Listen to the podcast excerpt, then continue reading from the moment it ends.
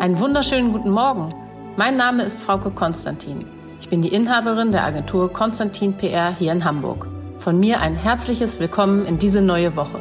Heute ist Montag, der 4. Dezember und ich präsentiere Ihnen Episode 26. Bäcker am Morgen. Alles, was die Stadt bewegt. Der tägliche Podcast vom Hamburger Abendblatt. Ausgeruht und ausgeschlafen zurück aus dem Wochenende das bewährte Team. Herzlich willkommen sagen Sebastian Günther, der Produzent. und der Moderator von diesem Podcast, das bin ich, Marcel Becker. Guten Morgen. Wir haben folgende Themen für Sie im Angebot. Mal sehen und hören, ob da was für Sie dabei ist, liebe Hörer.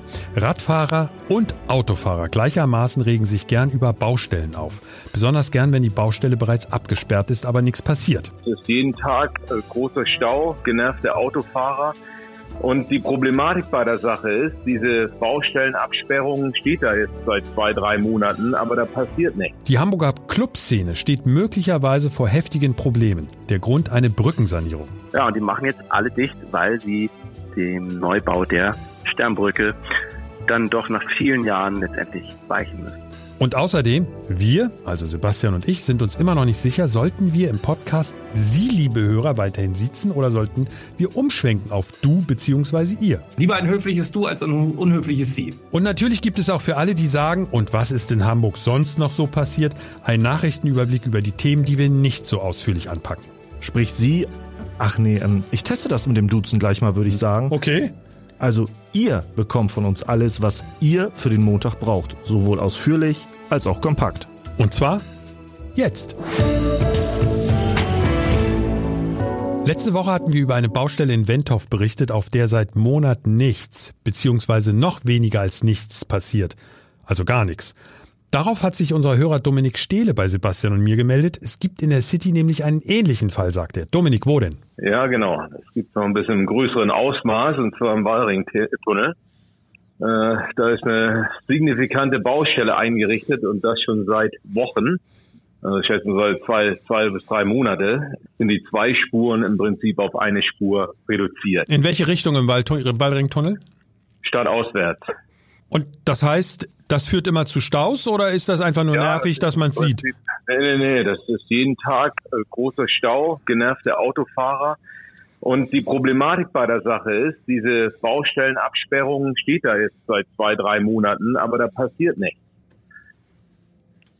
Das ist ja natürlich dann immer besonders ärgerlich, vor allem wenn man täglich vorbeifährt, kriegt man das ja hautnah mit sozusagen. Auch irgendwann fängt man sich ja an zu wundern. Deswegen haben Sie sich ja auch bei uns gemeldet. Haben Sie eine Genau. Idee, wie das weitergeht? Steht da irgendwo ein Schild, äh, wie lange die Bauarbeiten dauern sollen? Absolut nichts. Ich habe versucht, mich im Internet zu erkundigen, äh, was es damit auf sich hat. Allerdings konnte ich keine Auskunft erlangen. Ähm, ich vermute nur, dass hier für diese Baumaßnahme äh, diverse Gelder vom Bund, äh, vom Land zur Verfügung gestellt werden. Und wenn diese Baustelle dann nicht rechtzeitig, sage ich mal, zum 1. September anfängt, dann können diese Gelder nicht abgerufen werden. Und dann fängt man einfach an, indem man die Baustelle erstmal einrichtet und alles absperrt. Aber passieren tut dann nichts. Dominik Stehle, vielen Dank für diesen Hinweis zum Wallringtunnel. Und Sebastian und ich haben uns damit ausführlich beschäftigt. Aber haben wir denn schon eine richtige Antwort? Ich bin der Meinung, nein. Ich möchte erst mal sagen, wir haben viele, viele hilfsbereite Menschen am Telefon gehabt aus den Hamburger Behörden. Das muss man ganz klar so Ja, die sagen. sind super immer, wenn wir anrufen. die helfen uns wirklich oder versuchen uns zu helfen.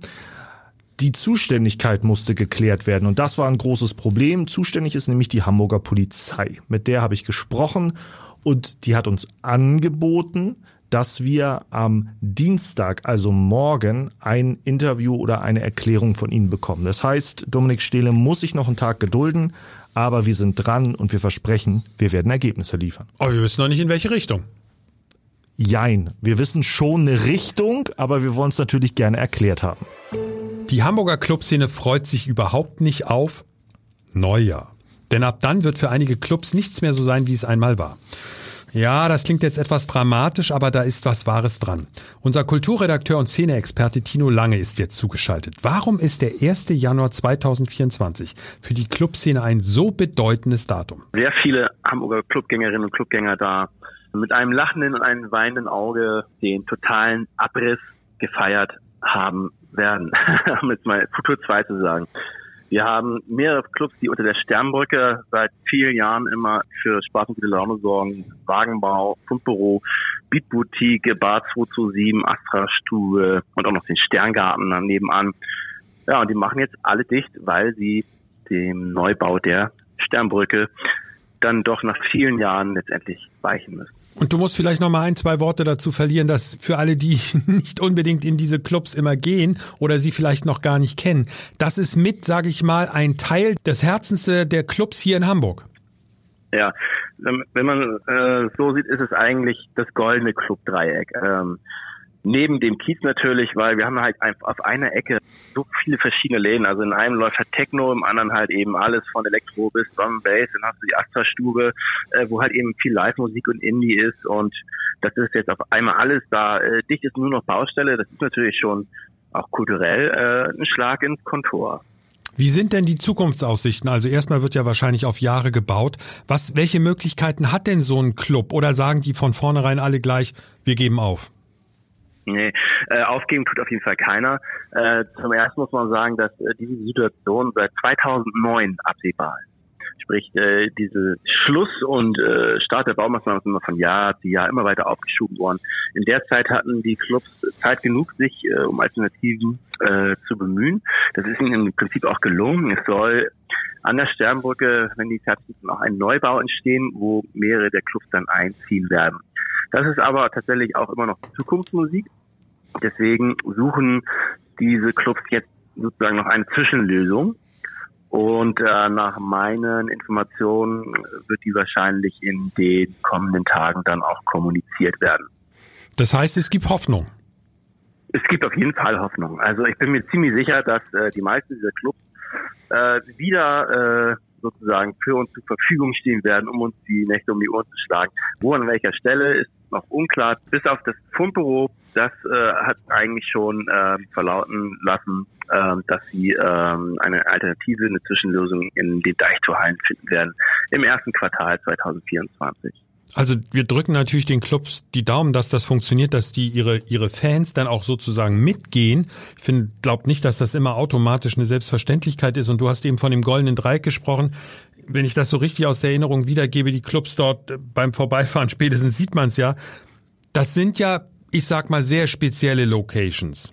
Und wenn ich mir jetzt ja, vorstelle, du hast eben das Wort Neubau benutzt, funktionieren diese Clubs denn in einem Neubau?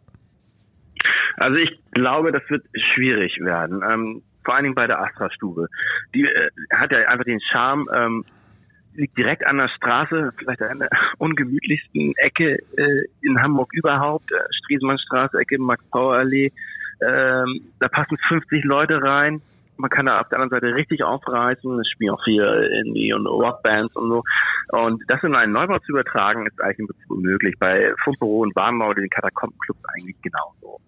Vielen Dank an unseren Kulturexperten Tino Lange, der das Thema natürlich für uns weiter im Auge behält. Diese Clubs, diese besonderen Clubs, ja. warst du in einem von denen einmal? Ich, ich war, soweit ich mich erinnern kann, in all den Clubs schon mal, die Tino da bei abendblatt.de beschrieben hat, aber nicht also lange, lange vor Corona. Lange, lange vor Corona. Schon her, aber ich kenne die. Auch ich, von innen. Ich finde diese Tunnelclubs oder wie mhm. man die nennt, ich finde, die haben ihren ganz besonderen Charme. Also es ja. wäre für Hamburg schade. Ja, deswegen, das ist ja auch die Frage gewesen von uns beiden im Vorfeld, als wir das vorbereitet hatten, das Thema mit Tino ich kann mir so schwer vorstellen, dass das funktioniert, einen Club so einfach zu versetzen, so örtlich. Aber wir drücken den Clubs die Daumen. Es wäre toll, wenn es funktioniert. Also es wäre schon ganz wichtig. Und Sie, liebe Hörer, Sie können uns ja mal schreiben, was ist denn Ihre Meinung dazu? Waren Sie schon mal in einem der benannten Clubs oder wünschen Sie sich, dass die Clubs weg sind? Wünschen Sie sich neue Standorte? Oder ist es Ihnen einfach egal? Oder ist es Ihnen egal? Das können Sie uns auch übrigens schreiben und zwar unter Bäcker am Morgen in einem Wort, Bäcker am Morgen at abendblatt.de www.ftf.de. Duzen oder Siezen, wie machen wir es für die Hörer unseres Podcasts nun richtig? Klären wir gleich mit dem Experten schlechthin. Vorher noch für alle News Junkies ein kurzer Überblick über alle anderen Themen, die für unsere Stadt heute wichtig sind. Der Hamburg Nachrichtenüberblick bei Bäcker am Morgen. Ich bin Sönke Röding. Guten Morgen. Vor dem Oberlandesgericht startet heute der Prozess gegen eine mutmaßliche IS-Rückkehrerin. Sie soll 2013 ihrem Mann nach Syrien gefolgt sein und sich dort dem IS angeschlossen haben. 2018 war sie dann nach Deutschland zurückgekehrt hatte zuletzt in Kiel gewohnt. Seit dem Sommer sitzt sie in U-Haft. Zum ersten Adventswochenende haben unter anderem auch die zahlreichen Weihnachtsmärkte viele Leute in die Innenstädte gelockt. Für die Händler vor Ort natürlich ein Segen, aber die erste Bilanz ist nicht durchweg positiv. Mareike Petersen vom Handelsverband Nord sagt uns, das Wochenende war okay. Aufatmen im Hamburger S-Bahn-Verkehr. Ab heute ist der Citytunnel nach vierwöchiger Sperrung wieder frei. Dann können Züge wieder unterirdisch zwischen Hauptbahnhof und Landungsbrücken fahren. Der Tunnel war Anfang November wegen Bauarbeiten gesperrt worden.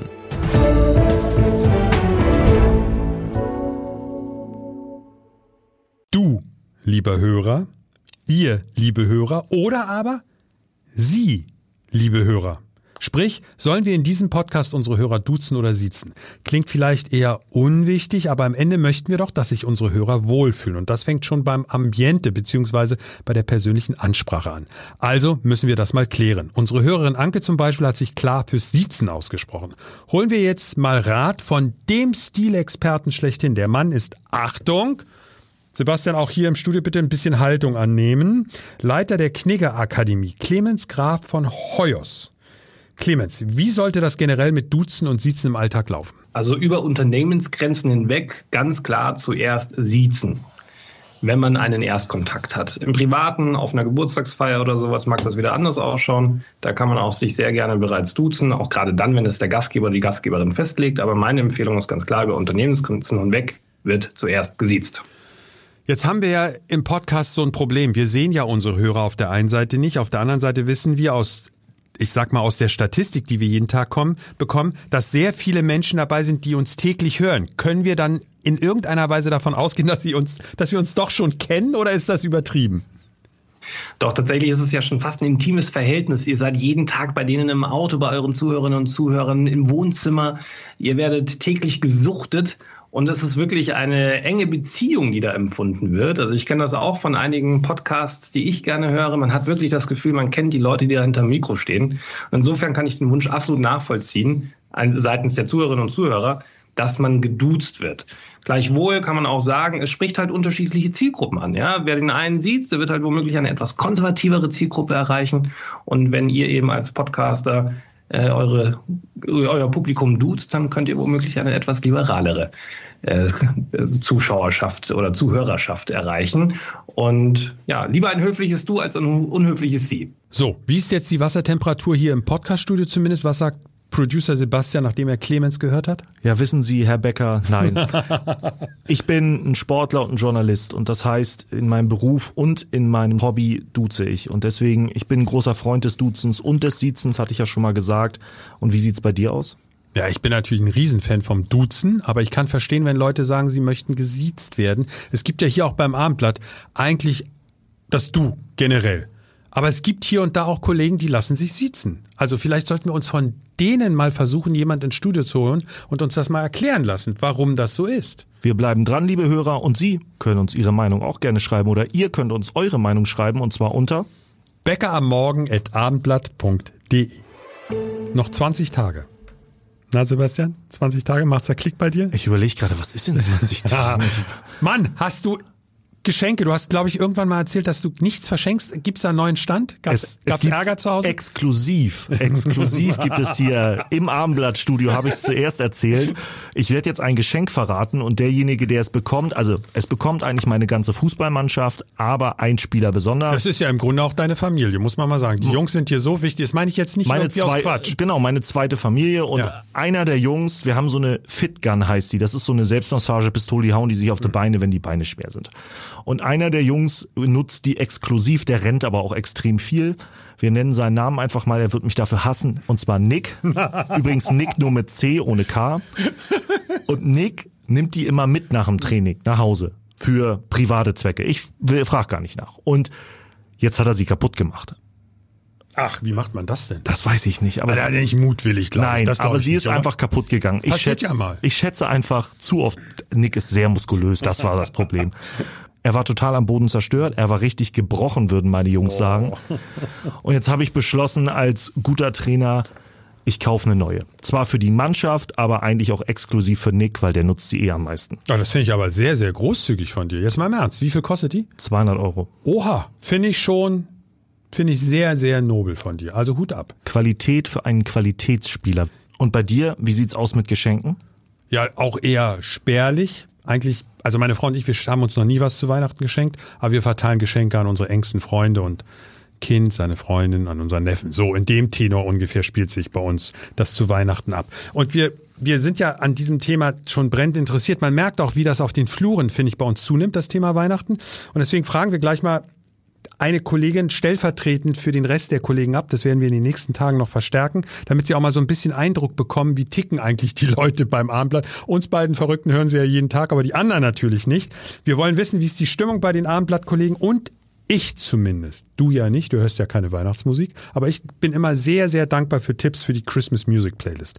Und unsere erste Kandidatin ist Sibylle Schomaker. Ich beschreibe mal ihren Job als sie bestimmt über das Leben von Lars Heider. Offiziell ist sie seine Assistentin, aber sie sagt Lars schon genau, wo es lang geht. Sibylle, was bringt dich in Weihnachtsstimmung?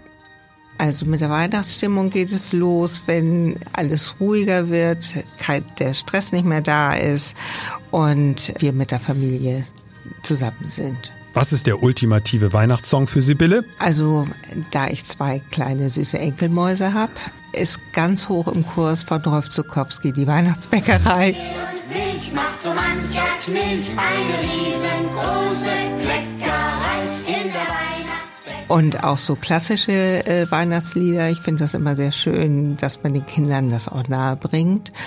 Ich höre am liebsten mal so, wenn ich unterwegs bin und Radio höre, so Pop-Weihnachtslieder. Und natürlich noch das No-Go. Was geht zu Weihnachten gar nicht? Also das absolute No-Go ist, sich Weihnachten zu streiten, schlechte Stimmung zu haben.